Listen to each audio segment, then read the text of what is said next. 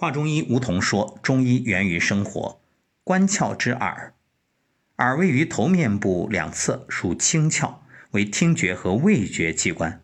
啊，这个味觉不是那个口味的味，是方位的位，所以耳朵能掌握你的平衡啊。耳的生理功能与五脏相关，尤其与肾中精气盛衰的关系最密切。耳的解剖形态。”耳位于头面部两侧，为清阳之气上通之处，属清窍之一，由外耳、中耳和内耳三部分组成。外耳呢，包括耳廓和外耳道；中耳包括鼓膜、鼓室和咽鼓管；内耳包括耳蜗、前庭还有半规管。这个就掌握平衡啊。耳之外窍称为耳廓，也叫耳郭啊，又名耳窍。耳郭前凹后凸，耳郭的游离缘卷曲称为耳轮，耳轮前方有一个与它平行的弓状隆起，称为对耳轮。对耳轮向上分为两角，分别称为对耳轮上角和对耳轮下角。两角之间的凹陷部称为三角窝。在耳轮与对耳轮之间有浅沟，称为耳周。在对耳轮前方有一个。凹陷称为耳甲，它被耳轮角分为上下两部，上部呢为耳甲腱，下部为耳甲腔。耳甲腔前方有一个凸起，名为耳屏，也叫耳门、耳壁。在对耳轮下端呢有一个结节状的凸起，与耳屏相对，称为对耳屏。耳屏与对耳屏之间有耳屏间相连。耳甲腔向内经外耳门，也叫耳孔，可以通入外耳道。耳轮之垂下处名为耳垂，耳坠就是你女孩子喜欢戴耳坠的地方啊，也叫耳垂珠。另外还有耳膜，也就是鼓膜。人体各部位和脏器在耳郭上都有一定的反射区，这就是耳枕。在反射区出现的敏感点称为耳穴。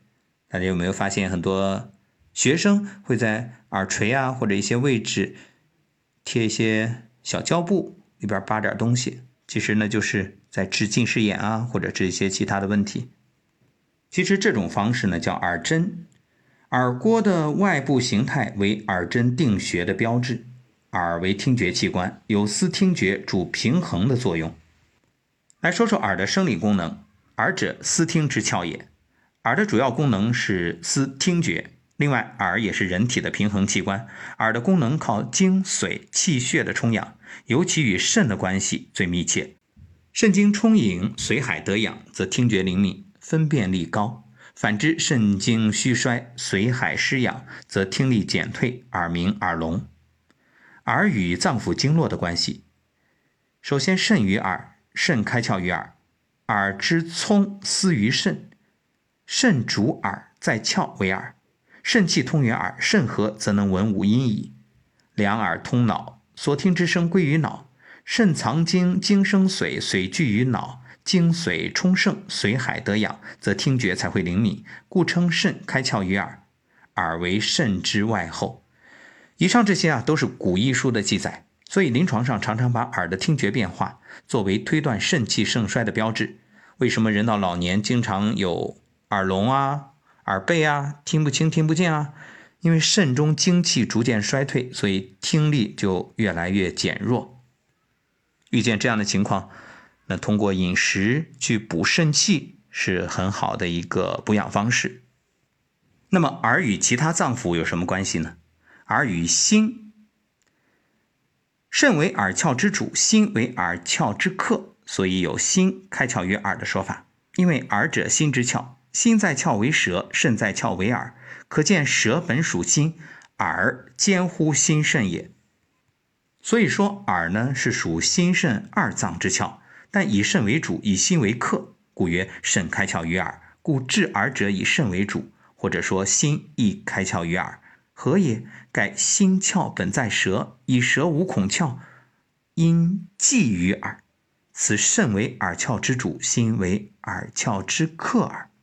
说明心与耳的生理有关，耳与肝胆，肝气通于耳，肝气调达则听力聪明。若肝脏功能失调，虚则目慌慌，无所耳，无所闻；气逆则头痛，耳聋不聪。胆附于肝，胆足少阳之脉，其支者从耳后入耳中，出走耳前。肝胆主生发，喜调达。若肝胆失调，胆经有热，容易上逆于耳，而为病。足少阳胆经上络于耳，邪在少阳，则耳聋也。耳与脾。脾主运化而生清，脾气健旺，气血充沛，清阳之气上奉耳，则耳的功能正常。若脾湿健运，气血不足，耳失所养而失聪；若湿邪困脾，清阳不生，浊阴不降，蒙蔽耳窍而为病。再说耳与肺，耳与肺也有一定的关系。温邪上受，首先犯肺，肺经受邪易燥耳聋。在临床上，耳病初起啊。往往会出现邪气在表的肺经症状。总之，耳与五脏六腑都有密切联系，其中与肾、心、胆、肝、脾等脏腑关系较为密切。再说耳与经脉，耳为宗脉之所聚，十二经脉三百六十五络，其气血皆上于面而走空窍，其别气走于耳而为听。其中啊，直接循行于耳的经脉有足少阳胆经、手少阳三焦经，都从耳后入耳中，走耳前。那足阳明胃经循颊车上耳前，手太阳小肠经由目锐眦入耳中，足太阳膀胱经从颠至耳上角。耳通过经脉与脏腑和全身广泛联系，因此呢，有将耳窍分区，分别隶属于人体各部。以此作为耳穴诊断疾病和治疗疾病的依据，这个和舌诊、鼻诊其实都是一回事儿，包括手诊、足诊。所以耳呢也是一个全息，你可以把它上面对应着全身各部位。好，耳就说到这儿，那下一期我们来谈谈前因。